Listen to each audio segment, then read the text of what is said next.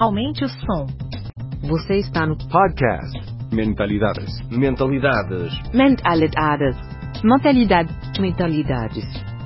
Turbine sua mente com conteúdo de qualidade sobre inovação, Criatividade, empreendedorismo, negócios e educação. Ideias originais do professor Marcelo Pimenta. Acesse o blog mentalidades.com.br para mais textos, vídeos e outros episódios.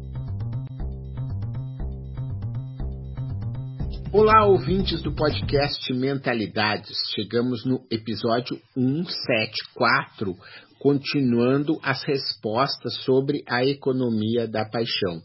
E neste episódio você vai ouvir a CLT é sinônimo de segurança? Qual a relação entre a CLT e a economia da paixão? Escute aí e entenda por que, que é o momento mais adequado da humanidade para você fazer o que ama e ganhar dinheiro. Vamos junto para a economia da paixão. Comenta aí, manda suas dúvidas e você tem também o link para adquirir o livro aqui nos comentários. Se você puder adquirir o livro físico, você pode adquirir. Se você comprar ele e ele não te ajudar em nada, você me manda uma mensagem e eu te mando o dinheiro de volta, tá bom? Tá combinado. Um abraço. Eu acredito que não deve esfacelar o modelo comercial antigo. Existe espaço para os negócios mais tradicionais nesse novo momento que a gente está vivendo. Não são apenas aqueles negócios diferentões que vão conseguir sobreviver. Você tem muito negócio ainda baseado em produção de produto primário, agricultura de longa escala, indústria feita de bens de consumo.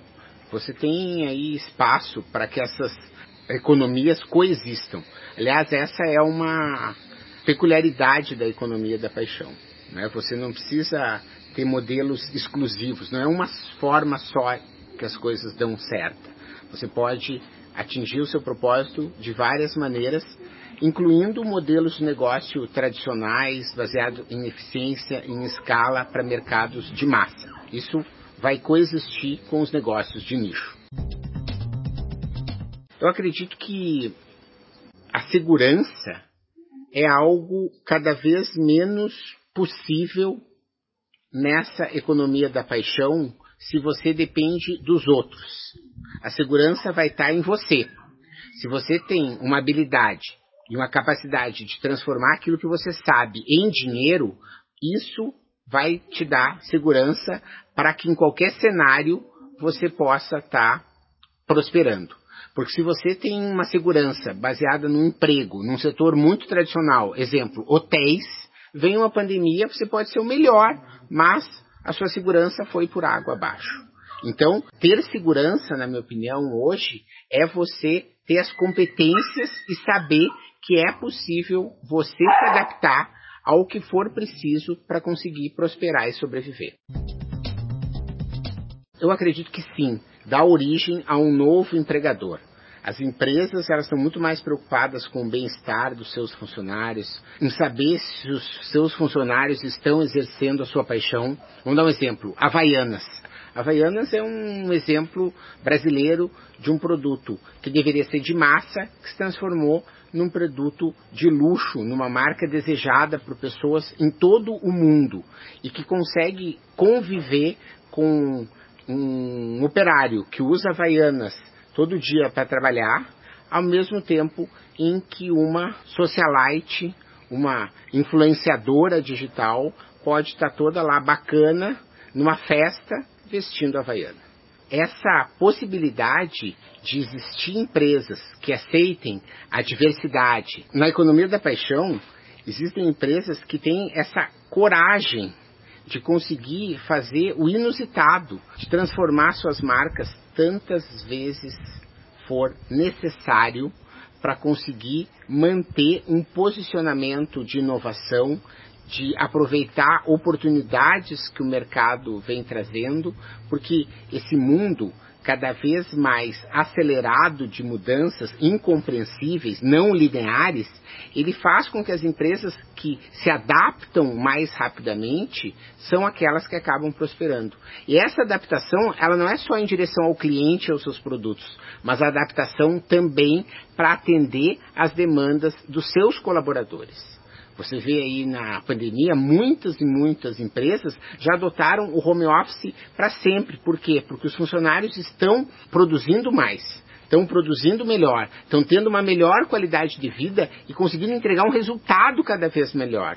Por que, que você vai levar as pessoas para o escritório de novo? Por que, que você vai fazer com que muitas que moravam nas capitais, nos grandes centros, hoje morando aqui, como eu, né, perto da natureza, afastado dos grandes centros, mas conectados via internet e conseguindo entregar resultados? Então, as empresas que surgem na economia da paixão são sim um novo empregador.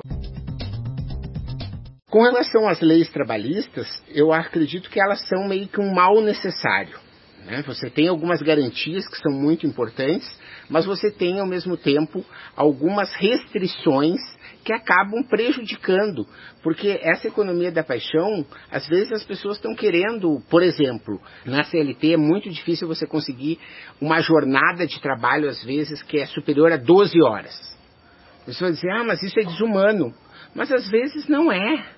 A pessoa que está pintando um quadro, a pessoa que está fazendo uma atividade tipo um mural, a pessoa que está querendo fazer uma gravação. Imagina, você é um fotógrafo e você está querendo, no meio do Pantanal, pegar o momento exato que o tsuru vai estar tá pegando a sua presa. Então, você ficou lá 11 horas esperando o pássaro chegar. Daí o pássaro chega. Aí vai chegar a décima segunda hora, você tem que sair porque você tem que bater o cartão. Nesse momento a CLT não ajuda. Então você tem que entender, a flexibilidade ela é necessária na economia da paixão.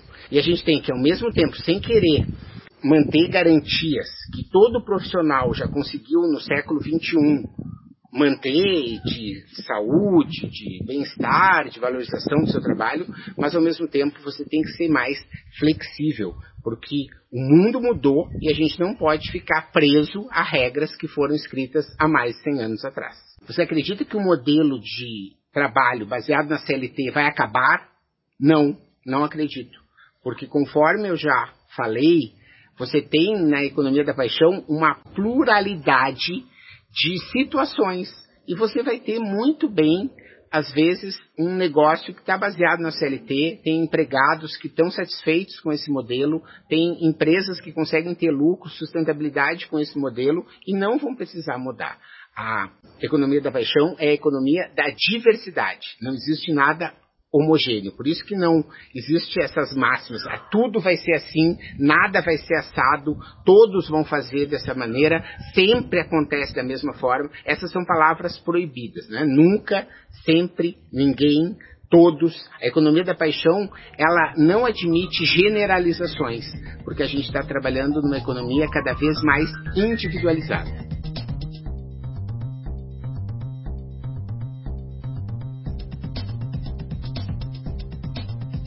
Obrigado por sua audiência.